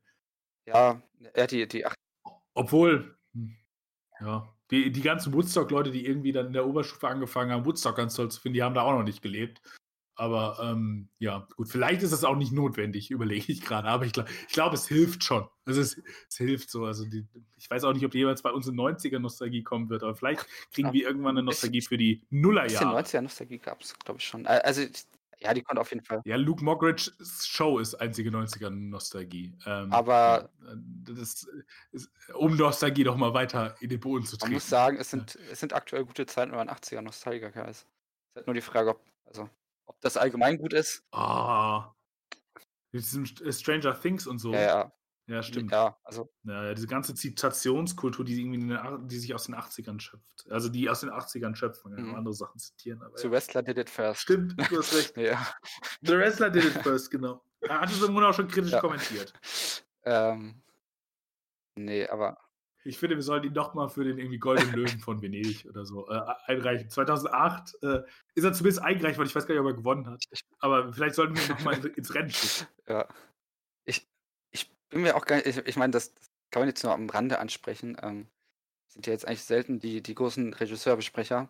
Ist natürlich schon der ein, eigentlich interessant, weil der Regisseur ja andere Filme vorher gemacht hat und auch danach. Wenig überraschend. ähm, Darren Aronofsky hatten wir schon benannt und er hat ja vorher sowas gemacht wie ähm, Pi oder Working for a Dream. Danach hat er Black Swan gemacht. Und das Spannende ist aber eigentlich auch nur, dass man ihn, finde ich, eigentlich kaum bemerkt. Also, er, er hat ja vorher eigentlich immer einen sehr visuellen, interessanten Stil gehabt, der vielleicht auch schon ein bisschen extravagant ist, auf jeden Fall aber irgendwie markant. Und wir haben ja schon ein bisschen gesprochen, es, ist, es fällt ja hier eigentlich kaum, also wir haben halt eine Kamera, die sehr nah dran ist, die vielleicht auch mal Sachen umkreist, die ähm, auch schon nuanciert und akzentuiert, aber die sonst eigentlich also das hätte für mich jetzt wahrscheinlich auch jeder andere drehen können. Das war jetzt nicht negativ gemeint ist gegenüber ähm, Aronofsky, aber das. Ja. Ja, wir müssten uns auch mal angucken, wer die Kamera gemacht hat. Ich glaube, das wäre nochmal ganz interessant. Aber ich finde zum Beispiel, dass der Körper ganz toll eingefangen wird. Also ich finde diese, diese körperliche Nähe und dieses Leiden und, und diese, die, diese Marter und das, das finde ich wirklich, ist eine der coolsten äh, Form oder eine der eindringlichsten und auch mich am stärksten identifizierenden äh, Bilderwelten. Mhm. Also die, äh, oder Bilder, die sie, das an mich rangetragen haben. Also für mich hat das sehr gut funktioniert. Äh, äh, aber ich kenne jetzt auch Aronofsky bis auf Black Swan und Noah, glaube ich. Mother habe ich noch nicht gesehen. Die älteren Sachen, also Pi und so kenne ich nicht. Deswegen ähm, bist du da eher Experte. Ja, ich, es ist auch schon länger her, dass ich das ja, es ist, also es war einfach nur irgendwie so, so er, er passt im ersten Moment nicht so ganz in seine Filmografie für mich rein, weil auch die, also Black Swan hat ja auch schon sehr, also er hat zumindest ein best, best Black Swan passt doch schon gut. Ja, ästhetisch schon, also auch wenn man von Farben spricht, ist ja auch, auch einen ziemlich grobkörnigen Look. Kam es für mich auch so ein bisschen verwaschene Bilder als auch bei, bei Westler. Also wir haben jetzt auf jeden Fall keine, keine Hochglanzoptik, ähm, wie man sie ja von heute meistens kennt. Aber ähm, ich habe manchmal das Gefühl, dass er auch irgendwie manchmal vielleicht auch gerne mal so ein bisschen ins Experimentelle geht oder ähm, irgendwelche Bilddarstellungen sucht, bei denen man dann auch also so, so ein bisschen aus, aus der Narrative irgendwie so ein bisschen auch äh, ästhetisch rausgibt. Das macht er hier nicht. Ähm, hm. Aber sonst, ich bin jetzt auch nicht der, der größte Aronofsky-Experte. Es stehen auch noch ein paar Sachen aus, obwohl ich ja auch weiß, dass, also ich glaube, Noah soll ja eigentlich ziemlich furchtbar sein, oder? Ich weiß es nicht. Ähm, ja, ja, ja, ja, ja, ja, ja, soll er. Mhm. Und ich finde ihn ganz okay. So, also ich, ich muss den aber, glaube ich, auch nochmal gucken. Aber der, der, der hat so ein paar ganz nette Szenen. Aber ist eigentlich auch interessant, weil in dieser, ich glaube, das waren tatsächlich seine zwei nächsten Filme. Black Swan, das passt extrem gut zu Wrestler. Und dann aber kommt das so extrem biblischer und so religiös aufgeladen. Also im Grunde passt es, Eigentlich passt, passt, ich, passt ja. Wrestler schon sehr ja, gut. Wenn man drüber nachdenkt, ja. schon. So, weil bei Black Swan geht es ja im Grunde auch nochmal um sehr ähnliche Sachen, so auch nochmal im, im, im, im Grunde Sport im weitesten Sinne, so Ballett, weiß ich nicht, ob viele Leute das als Sport oder manche Leute, die es ausführen, irgendwie als eher ja, aber es ist ja Tanz, das ist schon irgendwie ästhetische Erfahrung, das ist ja irgendwie jeder Sport. Ähm, und, und dann ja auch um, um diese Form von irgendwie zwei Persönlichkeiten, habe ich jetzt gespoilert, ich weiß es nicht. Ähm, und, und auch um, um, diese Frage von, von Konflikt und was bin ich eigentlich bereit dafür zu opfern, wie hart ist eigentlich der Weg und wie, wie schlimm ist es auf den Kör für die Körper und die Psyche. Also, also das, das, das hat ihn da auch schon nochmal irgendwie umgetrieben mit einer ganz tollen Natalie Portman. Ähm, und, äh, und, ja, wie gesagt, und dann kommt da Noah mit so einer krass religiösen und Mother ist ja auch äh, voll, also das kann ich ohne den Film gesagt zu haben, aber Mother ist ja auch wirklich voll mit irgendwie biblischen Symbolen. Mhm. Also, also, das passt auch. Also, wie gesagt, Frühwerk kann ich jetzt nicht viel zu sagen, aber sonst, aber ich bin ja sowieso kein großer Regisseur. Ja, ja. Also, deswegen. Nee, es, es, es trete davon zu. Es fiel mir nur ein, weil ähm, Das hat eigentlich schon großer Name. Aber ja, thematisch passt eigentlich gut. Ich, also, ästhetisch bringt er für mich ein bisschen, zumindest in, in gewisser Hinsicht raus.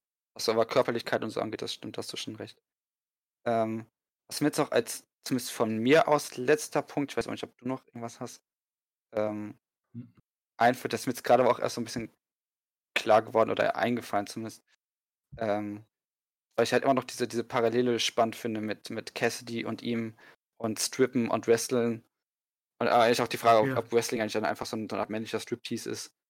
Ähm, das ist ja, also eigentlich habe ich das Gefühl, gibt das doch erstaunlich viel her. Da beim, beim, beim Gucken dachte ich mir erst so, okay, warum sehen wir sie jetzt immer wieder?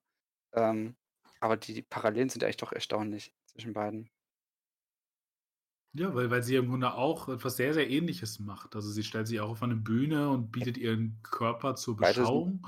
Und es ist auch ein sehr, sehr, ja, beides Schauspieler und beides auch ein sehr, äh, also athletisch anstrengende Sache. Mhm. So. Also das, das, das wird ja bei beiden Sachen auch total gerne unterschätzt. Das ist vielleicht auch nochmal so eine Sache, weil beim Wrestling sagen ja Leute immer so, ja, das ist ja auch alles, die tun ja nur so. Und so, das ist halt trotzdem mega, mega anstrengend so. Und also so zu tun ist manchmal auch schwieriger, als es richtig zu machen. Ähm, und, und auch, auch Striptease und dann Pole Dancing und so. Es gibt ja eigene Sportkurse, die irgendwie mit diesen Pole Dance Stangen äh, arbeiten, die weil es eben auch so sau anstrengend ist. Also mhm. das ist, weil Leute immer sagen, ja, das so ein bisschen daran, aber sich so elegant und ästhetisch daran bewegen zu können, wie weit das jetzt manchen Leuten gelingt und anderen nicht, das darf jetzt jeder Mensch für sich selbst entscheiden. Aber alles in allem, würde ich auch sagen, sind da sehr große Parallelen und vor allem, dass sie irgendwie beide mit ihren Körpern äh, arbeiten und beide in einem sehr körperlichen ähm, Business sind. Ja. Sehr körperlichen Showbusiness. Es gäbe ja auch irgendwie sowas wie, weiß ich nicht, Stand-Up-Comedy ist jetzt wahrscheinlich weniger körperlich. Da gehört der Körper irgendwie dazu. Aber wenn äh, Dave Chappelle sich auf die Bühne sitzt und ab und zu raucht und irgendwie sein Mikro äh, gegen seinen Oberschenkel schlägt, ist das ja äh, auch schon das meiste, was da irgendwie passiert. Mhm. So. Deswegen meine ich, es gäbe es auch Showbiz, was anders ist. Aber es ist schon hier sehr klug gewählt. Ähm, diese beiden Formen von Körperlichkeit. Und die beiden auch, und das vielleicht nochmal von mir als letzten Punkt, beide auch gewisse Formen von Milieu, äh, Ideen mit sich tragen. Ne? Also weil beides wird ja so assoziiert für irgendwie, ja, ist irgendwie schon so für die Unterschicht und das machen die irgendwie, macht man nicht und wenn dann irgendwie nur so schmuddelig und das irgendwie so, wenn dann so eine geheime Leidenschaft und so. Beim Wrestling das hat sich so in den letzten Jahren, finde ich, so ein bisschen daraus äh, gewurschtelt, aber so das Striptease, das ist schon, äh, schon noch, glaube ich, eher so, vor allem in Amerika, so ein bisschen in der Schmuddelecke. Ähm, und, äh, und da sind eben beide Sachen. Und das, äh, und das ist ja auch interessant, dass äh, Randy immer so als völliges Alien wirkt oder, oder auch so ein bisschen irritiert ist, weil er immer nur, wenn er zu seiner Tochter geht, geht er ja in so diese Vororte. Und sonst ist er ja diesen, dieser bürgerlichen Welt äh, oder dieser Form des Daseins, also des etwas besser konstituierten Daseins im Grunde sehr fern. So, er wohnt da in seinem, im Grunde in so seinem Park ich weiß gar nicht, wie das heißt. Das ist ja kein richtiger Trailerpark. Das sind halt diese, diese, befestigten Häuser, die aber auch in so Parks sind. Und dann ist er eben noch in dem öffentlichen Raum des Supermarkts, wo man aber irgendwie so auf alle trifft. Das, das ist ja so, so ein Ort vielleicht, wo man auch euphorisch sagen könnte, das ist ein demokratisierender Ort äh, bis zu einer gewissen ökonomischen äh, Stufe, weil da gehen irgendwie alle hin und du, du, kannst dich zumindest noch maskieren, indem du irgendwie die H&M-Klamotten anhast, genauso wie der, wie der irgendwie äh, Jura Justin oder so. Also dann, mhm. Ja, halten wir fest. Wrestling Sorry, ist ja. das, äh, das männliche Strippen, obwohl natürlich auch Männer strippen können und Frauen wresteln. Ähm, ja. das ist übrigens auch interessant, ne? Nicht eine Frau hat in dem Film gerestelt.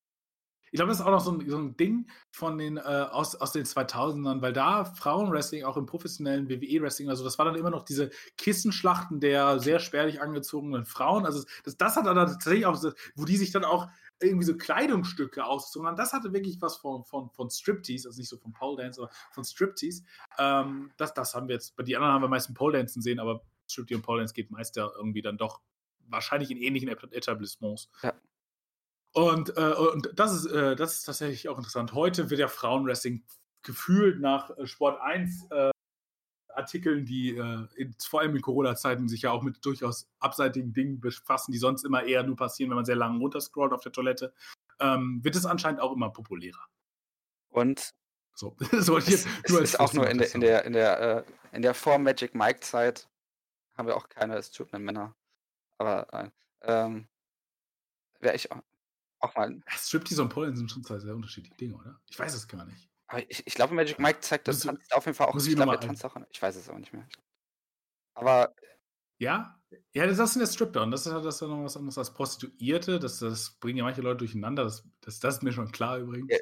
Äh, aber ja, äh, egal. Ähm, ich, das ist ein Rabbit Hole, das ich vielleicht mal alleine einsteigen muss, um mir das selber terminologisch klar zu machen, so, wo, wo die exakten Differenzen sind. Oder ob es vielleicht keine gibt, ob das wirklich so eine gekoppelte Industrie ist. Ja. ja, ich. Es, So, du wolltest abmoderieren schon dreimal oder so. Ich habe dich nein, viermal unterbrochen. noch Ja. viel zum Lernen. Ich, eigentlich ähm, müssten wir auch eh noch unsere kurze Frage klären, was wir zuletzt gesehen haben. Aber auf jeden Fall halten wir, glaube ich, können wir beide auf jeden Fall sagen, dass es ein empfehlenswerter Film ist, den man sich auf jeden Fall anschauen kann, wenn ihr es bis jetzt noch nicht getan habt. Ja,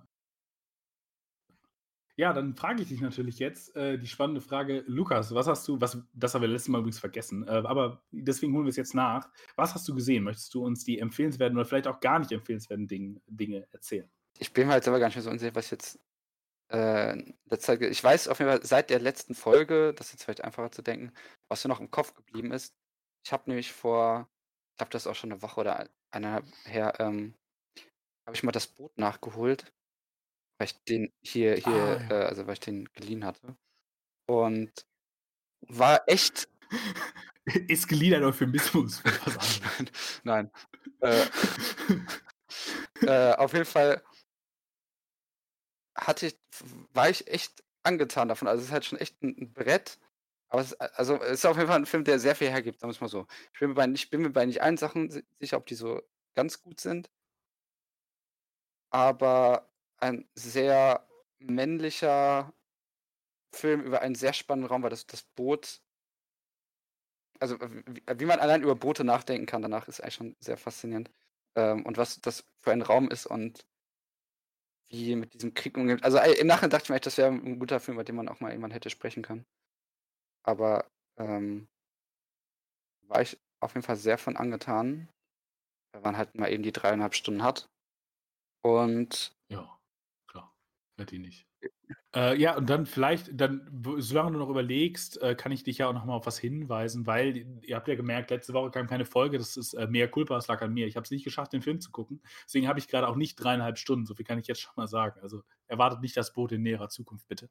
Äh, aber wir hatten uns eigentlich festgelegt, oder du hattest vorgeschlagen und ich war äh, angetan von dem Vorschlag, der, der Dialog zu gucken. Ähm, möchtest du dazu vielleicht jetzt noch mal kurz was sagen, wo ich dich schon einer ausführlichen Review beraubt habe? so, ja, ja, kann ich auch kurz machen. Ähm, also, der hat mir auch echt sehr gut gefallen. Äh, Im Nachhinein, wo wir jetzt heute drüber gesprochen haben, hat der eigentlich auch leichte Parallelen zu Wrestler, wo man erst im ersten Moment eigentlich nie denken würde. Aber es geht eigentlich auch um einen Mann, der kein Privatleben hat. Ist mir irgendwann aufgefallen. Ah, Ähm, weil er sich, weil er sein Privat, also im Dialog geht es ja nur ganz kurz gesagt, wer es nicht kennt, also es ist der von Francis Ford Coppola. Und ähm, ein Mann, der äh, so als Privatüberwacher tätig ist, für verschiedene Unternehmen Aufträge hat und äh, löst und er zu Beginn des Films halt ein Pärchen überwacht, also die zeichnen halt ein Gespräch auf, er hat so ein paar Mitarbeiter und ähm, dieses Gespräch soll einem Auftraggeber liefern, er weiß aber nicht wofür. Und im Laufe dieses Films geht es darum, dass er das Gefühl hat, einer Sache auf der Spur zu sein, dass ähm, dieses Pärchen in Bedrohung ist, möglicherweise durch seinen Auftrag.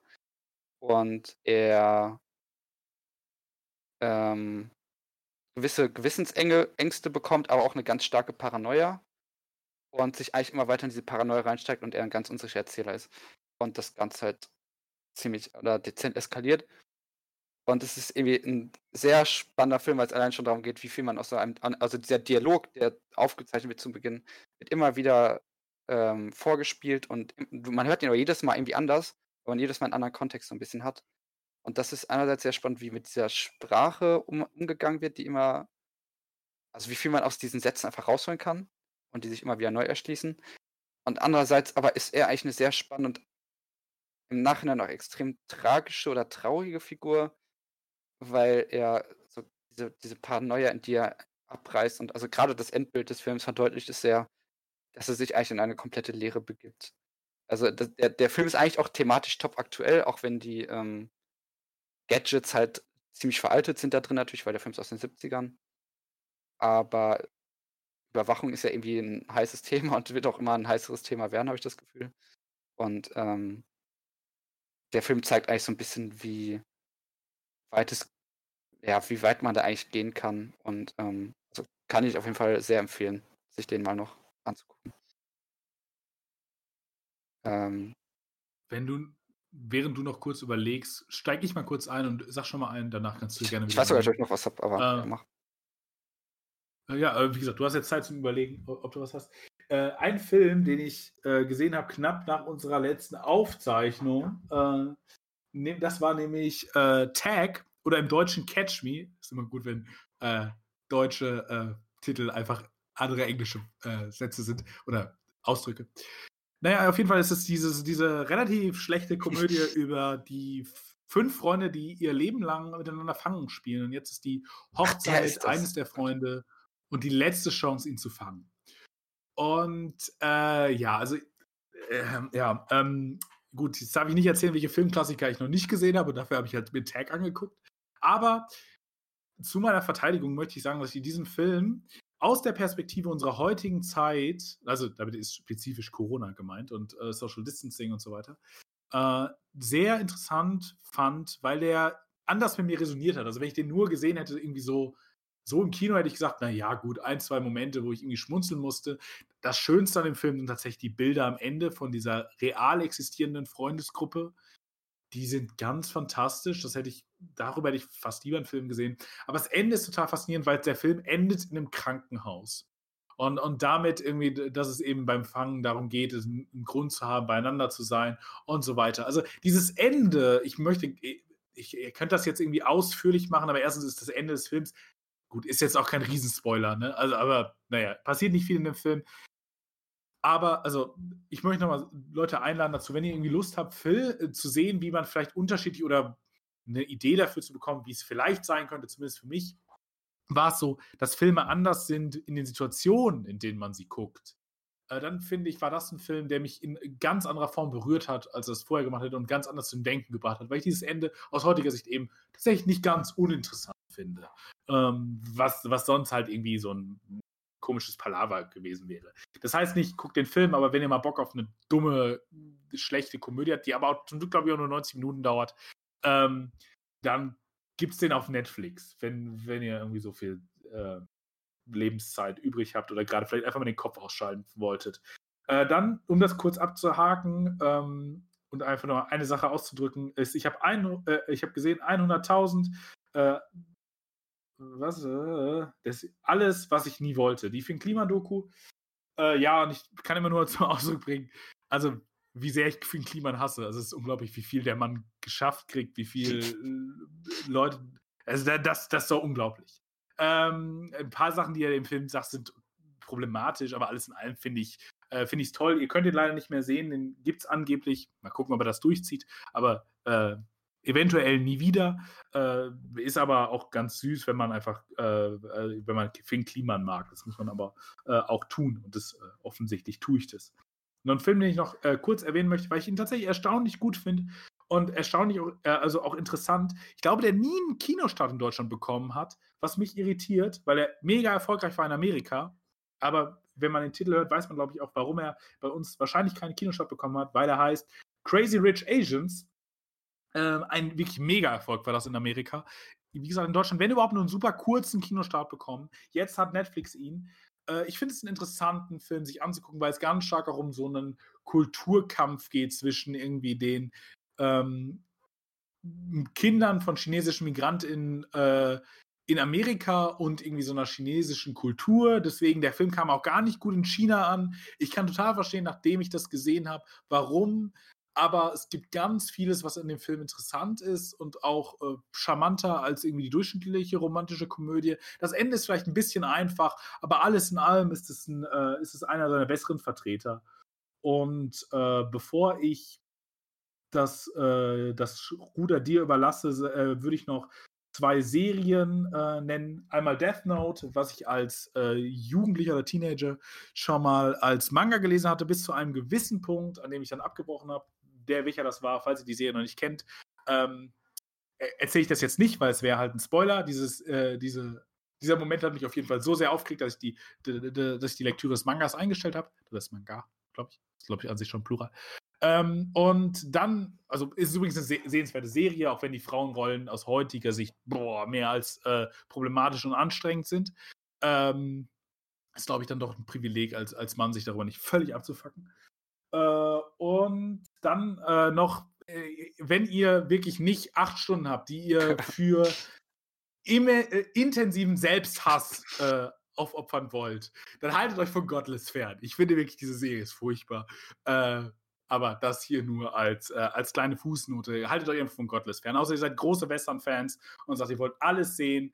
Ähm, aber Godless ist einfach durchweg eine Enttäuschung für Jung und Alt. Und ich weiß auch nicht mal, ob ich Jung oder Alt gesagt habe, aber von, von 0 bis 99 würde Ravensburger auf die Seite schreiben, ist dies eine Enttäuschung.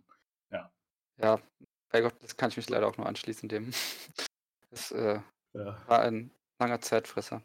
Ja, ich, und was, was man zu der Klima, ich habe die Klimadoku jetzt nicht gesehen, weil ich mit ihm eigentlich auch kaum was am Hut habe. Aber ähm, was eigentlich noch positiv hervorzuheben ist, dass er irgendwie auch in so einem Rahmen so eine Aktion war, die, glaube ich, auch Kinos gefördert hat.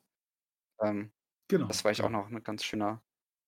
Kann man vielleicht noch positiv im Nebensatz vermerken, dass man, dass, glaube ich, irgendwie 20% der Einnahmen so an bestimmte Kinos ging. Ähm, Genau, und Ki also das Kino, was du dann auf der Streaming-Plattform ausgewählt hast. Also ähnlich wie das jetzt, das kann man ja vielleicht mal kurz als Werbung machen oder als Unterstützung. Wenn ihr eure äh, Kinos in der Umgebung unterstützen wollt, gibt es zum Beispiel die Plattform äh, Kino on Demand, äh, auf der ihr ähm, Kinofilme gucken könnt. Sehr relativ aktuelle, aber auch ältere. Und dann stellt ihr einfach ein Kino ein und dann kostet euch das 5 Euro. Und dann könnt ihr diesen Film gucken und daran geht ein gewisser Prozentteil da müsst ihr mal nachgucken, ich glaube, das ist transparent. Geht an das Kino eurer Wahl. Also so könnt ihr das eben in diesen Zeiten, in denen die zu haben, in denen die auch ganz viele kleine Kinos, vor allem Arthouse-Kinos und so weiter, sind äh, gerade existenzbedroht. Und da so ist es eine Möglichkeit, neben natürlich, ihr könnt spenden und es, ja, es gibt diesen äh, Dienst, wo ihr euch Werbung einfach angucken könnt und so. Aber das ist eine Form, wie ihr die unterstützen könnt und trotzdem coole Filme gucken könnt. Da sind nämlich teilweise wirklich coole Filme drauf. Mhm. Sorry. Ja, ist ja ist eine gute Sache. Und Jetzt, ich schließe das jetzt bei mir auch noch kurz ab. Weil ich, weil ich ja gerade noch geguckt habe, was ich eigentlich noch so gesehen hatte, ähm, was ich zumindest noch kurz hervorheben könnte. Ich hatte Margin Call noch gesehen. Ähm, dieser Wall, ja, es ist nicht direkt Wall Street, also ähm, Bankenkrisen-Thriller da aus 2008. Ähm, oder über 2008, ich glaube aus 2010, 11. Kann der war eigentlich echt interessant. Das wird einfach nur so quasi der, der Vorabend der, ähm, Finanzkrise aus der innerhalb eines Unternehmens, wie sie das halt dann langsam entdecken und dann, wie sie da handeln. Und ähm, es ist teilweise ein bisschen anstrengend, weil ich jetzt auch kein großer Wirtschaftsexperte bin. Aber sehr gut gespielter, spannender, ja, schon eine Art Thriller-Drama mit wirklich einem All-Star-Cast. Das ist eigentlich schon ziemlich krass. Und ich hatte noch vor längerer Zeit, aber den wollte ich auch noch positiv erwähnen, weil ich den eigentlich auch echt gerne mochte. Ich hab, hatte Carrie gesehen ähm, basierend auf dem Stephen King-Roman. Und ähm, eine Verfilmung von Brian De Palma über ein Mädchen, das sehr von einer religiös äh, fanatischen Mutter erzogen wird. Irgendwann die, die Periode das erste Mal bekommt und total schockiert ist, weil sie einfach gar nicht weiß, was das ist. Sie bekommt sie da auch sehr spät. Und ähm, von ihren Mitschülerinnen gehänselt und gemobbt wird. Und auf einen Abschlussball ja, mehr oder minder gelockt wird, ähm, der aber in einer ziemlichen Katastrophe endet. Und sie aber so eine Art telekinetische Kräfte halt während parallel dazu entwickelt hat und ähm, das Ganze sich halt in so einen schönen Horrorfilm entwickelt. Und das ist echt, ach, echt, echt spannend, also spannend inszenierter Film, der auch, ähm, wenn wir jetzt heute über Religion gesprochen haben, eigentlich sehr viel zur religiösen Thematik hat. Weil ich mir an ein paar Stellen auch nicht so ganz sicher bin, was die Aussage da eigentlich sein will, aber ich habe das Gefühl, da steckt auch sehr viel drin. Also einerseits über Amerika, über das klassische Coming of Age, äh, über den Ball. Es ging sehr viel um Blut. Oder Frauenblut, äh, Frauenblut. Kann ich auf jeden Fall auch empfehlen. Und ich glaube, damit hätten wir jetzt auch erstmal genug nachgeholt und abgehakt. Ich glaube, wir haben eine, eine Menge ja. rausgefeuert. Ja, hat ja, auf jeden Fall äh, mehr als genug Empfehlungen für sehr lange Zeit. Und haltet euch von Godless fern. Haltet euch von Godless fern. So müsst ihr mich jetzt irgendwer so aus dem Bild ziehen, so. Wenn ich die ganze Zeit da schreie. Ne? Okay. Okay. Liebe Menschen, macht's gut. Lukas, es war mir wie immer ein inneres äh, Blumenpflücken mit dir. Kann ich nur wiedergeben. Okay. Äh, macht das gut, bleibt gesund und äh, wir hören uns im Idealfall nächste Woche. Jo, ciao. Tschüss.